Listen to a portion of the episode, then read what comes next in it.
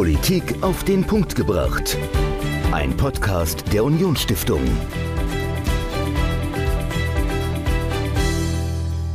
Hallo und herzlich willkommen zu einer neuen Folge von Politik auf den Punkt gebracht. Ich bin Dominik und mir gegenüber steht Michael. Michael, du als Politiker und ehemaliger Kommunalpolitiker hast auch schon den ein oder anderen Wahlkampf mitgemacht. Aus deiner ganz persönlichen Erfahrung, worauf kommt es denn an, wenn man einen Wahlkampf macht?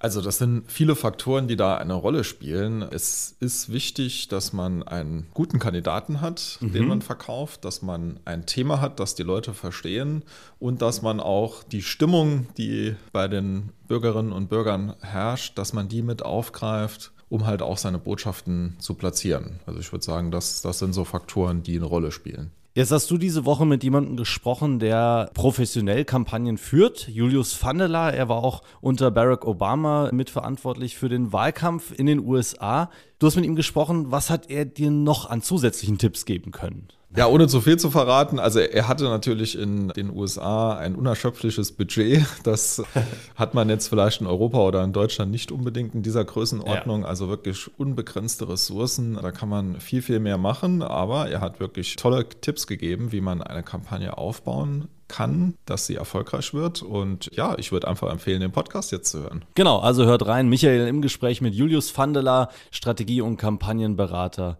Das ganze Interview jetzt. Viel Spaß.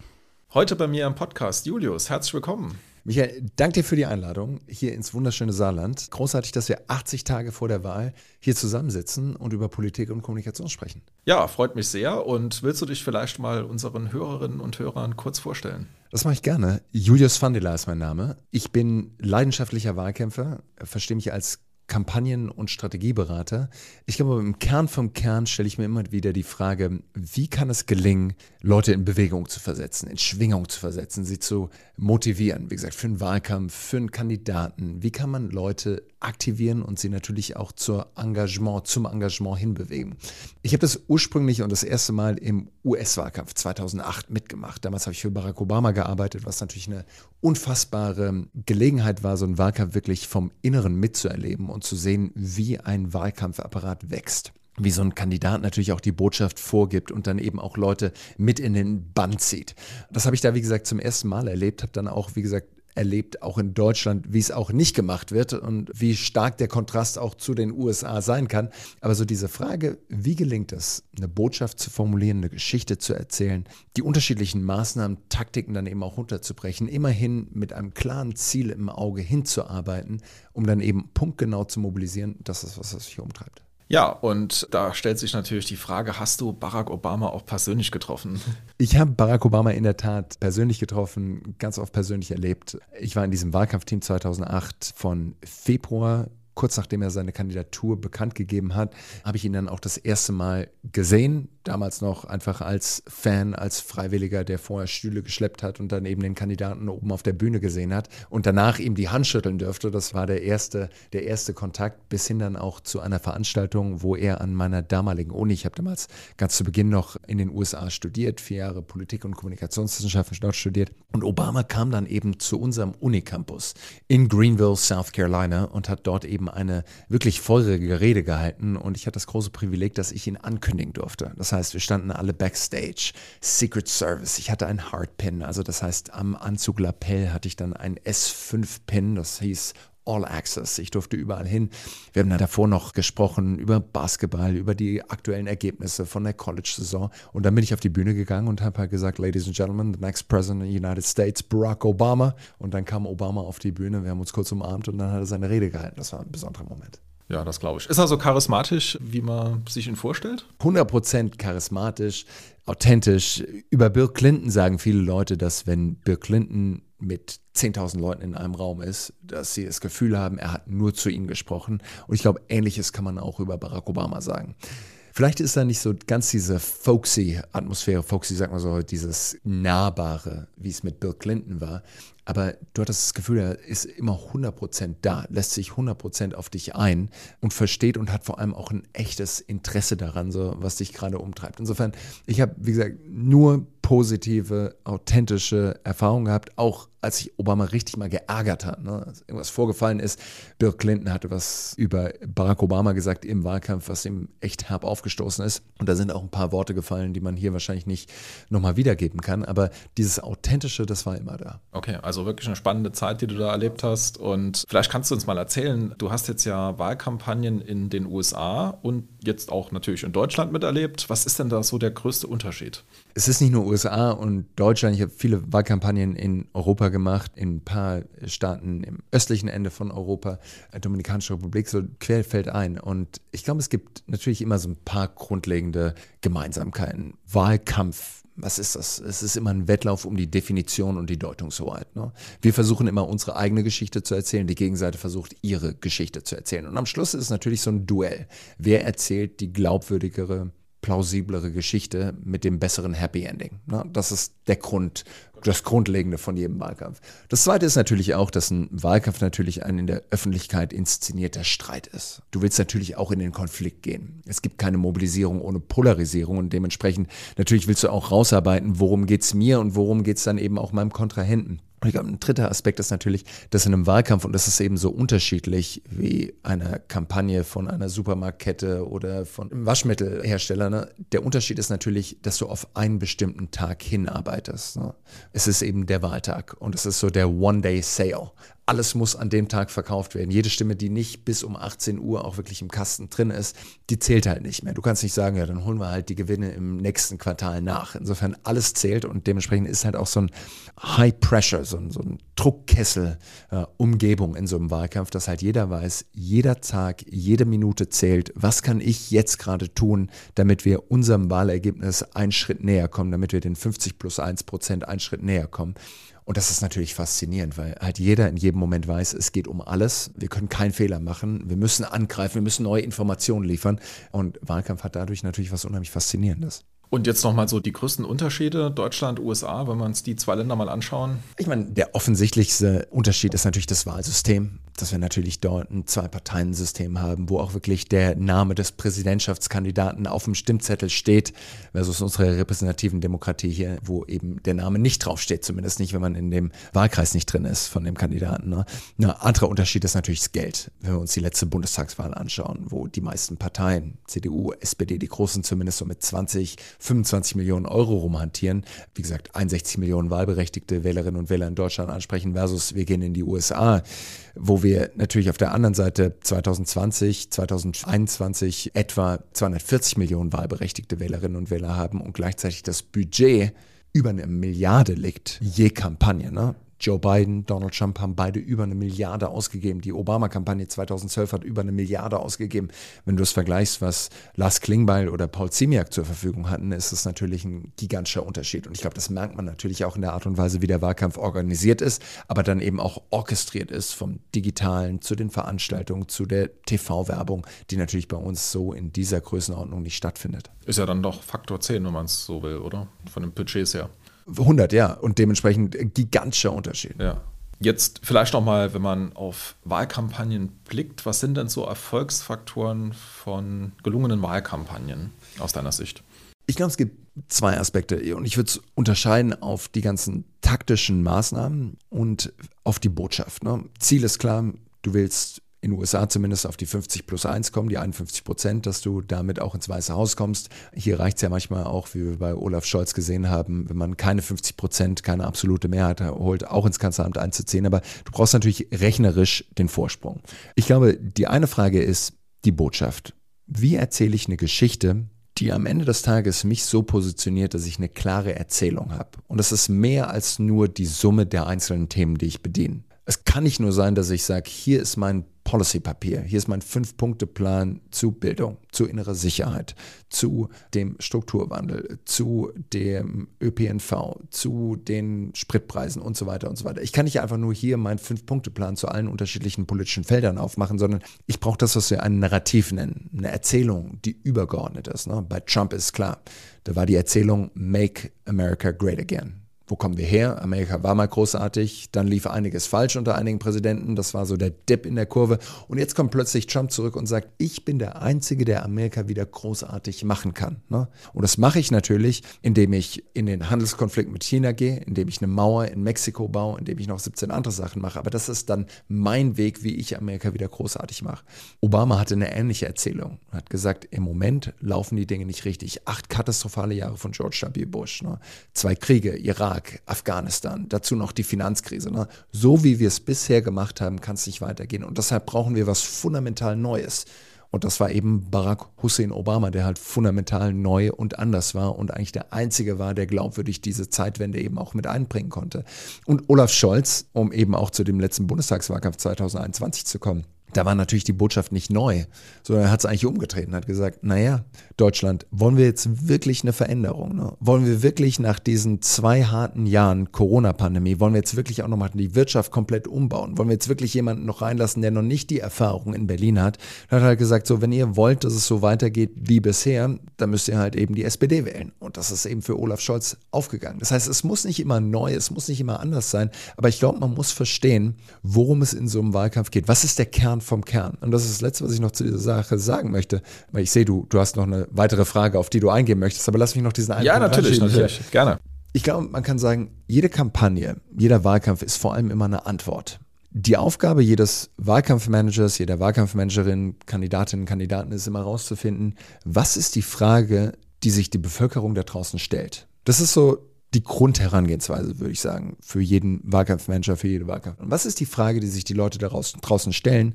Und wie kann ich uns als die richtige Antwort auf diese Frage positionieren? Das ist die rudimentäre Herangehensweise. Ich glaube, die 2.0 Herangehensweise, wenn man es wirklich wissen will, dann geht man einen Schritt weiter und dann überlegt man sich, welche Frage muss ich in die Köpfe der Bevölkerung reinhämmern, damit mein Kandidat, meine Kandidatin, unsere Partei die einzig logische und richtige Antwort ist. Und insofern, glaube ich, erfordert es dann natürlich auch so ein gewisses Maß an Storytelling, eine Geschichte zu erzählen, wo ich dich in eine Welt reinversetze oder dir zumindest so ein Brennglas vor die Augen halte, wo ich sage so, schau durch diese Linse durch. Und so wie du die Welt da draußen siehst, kann die in zwei unterschiedliche Richtungen gehen. Entweder in die eine, in die positive oder eben in die andere, in die, die vielleicht für dich und deine Familie nicht ganz so positiv ist. Und wenn du die positive haben möchtest, dann können wir das nur zusammen machen. Und deshalb brauche ich deine beiden Stimmen eben auch am Wahltag. Ja, ist natürlich strategisch sehr, sehr komplex, das umzusetzen. Erfordert natürlich Budget, Manpower. Und eine hohe Disziplin. Hohe Disziplin, ja.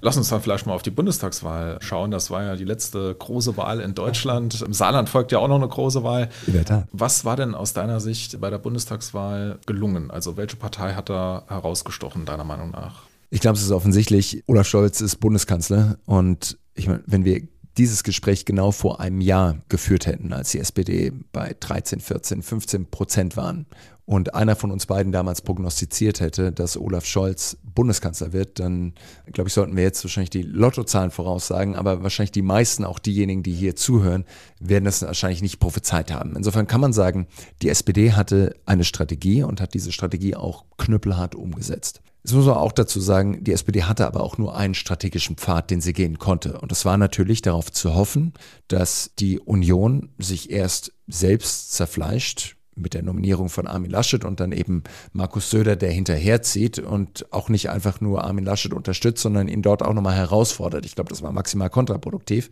Aber dann schlussendlich auch darauf vertraut hat, dass Armin Laschet auch Fehler machen würde, die er auch gemacht hat. Und das andere war natürlich auch, dass die Grünen sich entzaubern und die Projektionsfläche, die Annalena Baerbock im April und Mai, als sie ja plötzlich auf 27, 28 Prozent in den Umfragen hochgeschnellt ist, dass sie diese Projektionsfläche auch nicht ausfüllen konnte und auch nicht ausgefüllt hat und dann eben auch in den Umfragen wieder eingebrochen ist. Insofern, ich glaube, das Planspiel der SPD ist so aufgegangen. Jetzt kann man sagen, gut, das war auch die einzige Option, die sie hatte. Sie hatten aber eben auch die Disziplin, das durchzuhalten und eben auch abzuwarten, nicht nervös zu werden, sondern einfach zu sagen, wir machen unser Ding, wir halten uns an unseren Sprechzettel und machen halt unsere 12 Euro für 10 Millionen bis zum Erbrechen, was aber wie gesagt zumindest dann auch eine klare Positionierung war, in Kombination mit, im Endeffekt, Sie kennen mich, ich bin Merkel 2.0, es gibt hier nichts zu sehen, gehen Sie wieder schlafen, liebes Deutschland, ich bin die Fortführung von Angela Merkel, im Kontrast dann eben zu Annalena Baerbock und Armin Laschet. Und ich glaube, das war das, was dann schlussendlich aufgegangen ist. Und damit würde ich sagen, hat die SPD den besten Wahlkampf gemacht, ja. Es gab ja auch oft den Vorwurf, dass die Medien, wer auch immer das ist, vielleicht auch so ein bisschen forciert haben, dass Baerbock, dass Laschet Fehler machen. Wie siehst du denn das? Also war das vielleicht auch eine Medienkampagne? Also ich sage jetzt mal dieser Lacher beim Hochwasser von Laschet oder natürlich das Buch von Baerbock. Also waren das provozierte Fehler oder war das einfach Unprofessionalität? Es waren vor allem unnötige Fehler, glaube ich. Das Lachen von Laschet, wie gesagt, war unnötig. Wir haben jetzt gerade in den letzten Tagen gehört, was da der Hintergrund war, nämlich die Begrüßung vom Bundespräsident von jemandem, der da mit Laschet zusammenstand, dass er gesagt hat, du kannst ihn doch nicht einfach Herr Steinmeier nennen, du musst ihn doch irgendwie mit dem Herrn Bundespräsidenten ansprechen. Ne? Das schien offensichtlich der Aufhänger für diesen Lacher gewesen zu sein, aber das hätte nicht passieren dürfen. Da muss man wissen, dass hier überall Kameras sind und das ist ja auch was, was, wie gesagt, jetzt so seit zwei Wahlkampfzyklen einfach gang und gäbe ist. Überall. Jeder hat immer irgendein Smartphone dabei und vor allem eben, wenn der Bundespräsident unterwegs ist und der Kanzlerkandidat unterwegs ist, da muss man sich einfach darüber im Klaren sein, dass hier überall Kameras sind und dass jede Bewegung eben auch eingefangen werden kann. Das heißt, die, die Macht der Bilder spielt nach wie vor eine gigantische Rolle, aber das ist auch nichts Neues. Gerd Schröder hat das natürlich damals in der Flut auch gewusst, dass hier Kameras dabei sind, hat es aber eben auch aktiv genutzt und hat sich eben als den, den Kümmerer positioniert und hat dadurch natürlich auch diese, die Kampagne nach der Flut eben auch für sich nutzen können und ist nochmal wiedergewählt worden. Wenn du auch zu Annalena Baerbock fragst und das mit dem Buch, ne, die Plagiatsaffäre von diesem Buch. Natürlich war das auch komplett vermeidbar, aber ich glaube, das zeigt auch einfach, wie konventionell dann auch Wahlkampf geführt wird an einigen Stellen. Annalena Baerbock, die hätte ja kein Buch schreiben müssen. Es gibt, glaube ich, überhaupt keinen Grund, warum je schon mal ein Kandidat oder eine Kandidatin ein Buch im Wahljahr veröffentlichen. Noch nie hat jemand damit richtig Geld verdient und damit einen absoluten Bestseller geschrieben. Und ich glaube, in so einem Buch steht auch nie irgendwas drin, was so einen Kandidaten fundamental neu positioniert. Dementsprechend, ich glaube, es war einfach unnötig, aber gleichzeitig ist es noch so verankert, als, als guter Kandidat musst du doch noch ein Buch schreiben. Und deshalb hat Annalena Baerbock wahrscheinlich dann auch gesagt, gut, dann schreibe ich halt auch auch noch dieses Buch. Es ging alles viel zu schnell. Ein paar Quellen wurden nicht überprüft. Wahrscheinlich haben 20 Leute mit dran gearbeitet im großen Google Doc und am Schluss ist halt sowas rausgekommen, was ihr dann maßgeblich auf die Füße gefallen ist. Und dann wurde es auch nochmal verzögert durch eine Landsendung und noch ein paar andere Sachen. Und so hat sich dann eben in die Breite gezogen und hat sie wahrscheinlich ein, zwei Punkte in den Umfragen gekostet. Und FDP, wie fandst du das Auftreten von den Freien Demokraten? Ich glaube, dass sie eine klare Zielgruppe hatten, wen sie beschallen wollen und wen sie erreichen wollen. Ne? Ich meine, das Schlimmste, was dir passieren kann, ist, dass wenn du in ein Wahlkampfmeeting reinkommst und du siehst den Kandidaten und fragst ihn, naja, wer ist eigentlich unsere Kernzielgruppe? Und der Kandidat sagt, naja, eigentlich alle, ne? So. Eigentlich will ich doch der Kanzler aller Bürgerinnen und Bürger in unserem Land sein. Das ist, finde ich, der richtige Ansatz, basierend auf den Prinzipien unserer Demokratie. Aber in einem Wahlkampf ist es natürlich verheerend, wenn du sagst, ich will alle erreichen. Und ich glaube, da kann man durchaus eine Scheibe von Donald Trump sich abschneiden und auch was lernen. Wenn du fragst, ich vermute es zumindest, wenn du Donald Trump fragst, so, wer ist denn deine Kernzielgruppe? Dann sagt er, es sind halt 50 Prozent Amerikas. Und die anderen 50 Prozent werde ich natürlich sowieso nie erreichen. Keine Chance, dass irgendjemand, ein liberaler Volvo-Kombi-Fahrender aus Boston, Massachusetts, dass der mich jemals wählen wird. Und deshalb probiere ich es auch gar nicht erst. So. Ich weiß, wer meine Basis ist und ich tue alles dafür, die Basis auszumobilisieren. Das war ja auch seine Strategie 2020. So, wir nennen es so eine Base-Plus-Strategie. Also wirklich den Pegel so weit hochzudrehen, die Energie, die Zuspitzung, die Polarisierung so weit hochzudrehen, dass wirklich seine Basis ausmobilisierbar ist. Wie gesagt, es hat aus meiner Sicht zumindest glücklicherweise nicht gereicht, aber das war eine klare Strategie, die Donald Trump verfolgt hatte, weil er wusste, er kann alles machen, aber er wird niemals irgendwelche Demokraten rüber auf seine Seite ziehen können. Ja, dann sollten wir vielleicht noch über das Thema Mobilisierung sprechen. Du warst jetzt ja in Amerika bei zwei Wahlkämpfen dabei, wo unglaublich viel mobilisiert wurde, wo viele Freiwillige sich auch eingebracht haben. Und in Deutschland hat man ja manchmal so den Eindruck, sich politisch zu engagieren, ist jetzt nicht gerade en vogue. Wie bekomme ich denn die Massen für eine politische Kampagne mobilisiert? Was ist denn da dein Geheimrezept? Wie bekomme ich die Massen mobilisiert? Wenn du das so formulierst, dann hat es ja schon fast auch wieder eine negative Konnotation, die Massen mobilisiert mobilisieren. Ne? Ich finde, wir können durchaus sehen, dass in Deutschland auch mobilisiert wird. Ne? Wenn ich mir anschaue, wer im Moment mobilisiert, ich sehe Querdenker-Demos.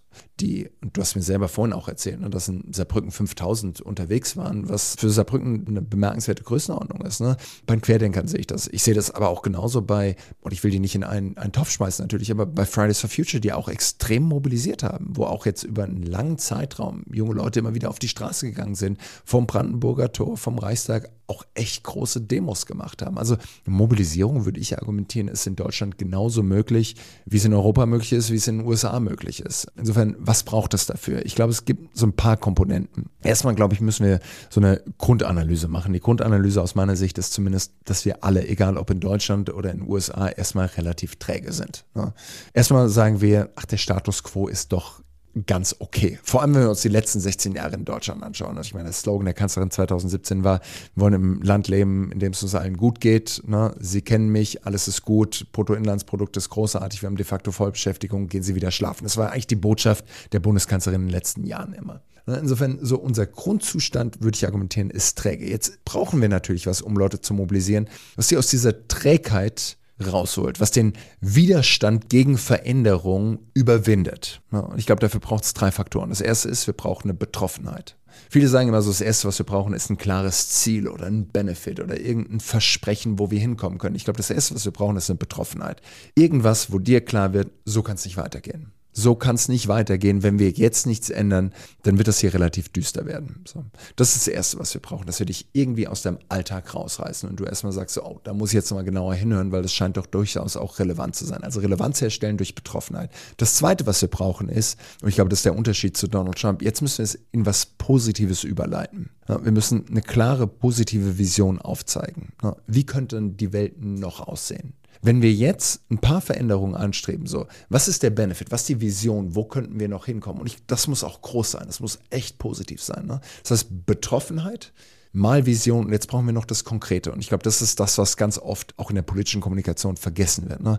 Wenn ich dich einfach nur mit Betroffenheit erstmal in so einen Zustand der ne, vielleicht auch Angst versetze ne, und sagst, oh Gott, so wie es jetzt ist, kann es nicht mehr weitergehen. Dann bist du erstmal paralysiert, ne, vielleicht sogar deprimiert. Wenn jetzt noch die Vision dazu kommt, sagst du, ja gut, ich sehe, was es auch noch gibt, aber ich weiß noch nicht, wie ich hinkommen soll. Insofern der dritte Schritt ist jetzt eben noch, dass du einen konkreten ersten Schritt formulierst und sagst so, was braucht es jetzt Ganz konkret, Michael, was kannst du jetzt heute machen? Kann ich jetzt hier eine Petition unterschreiben?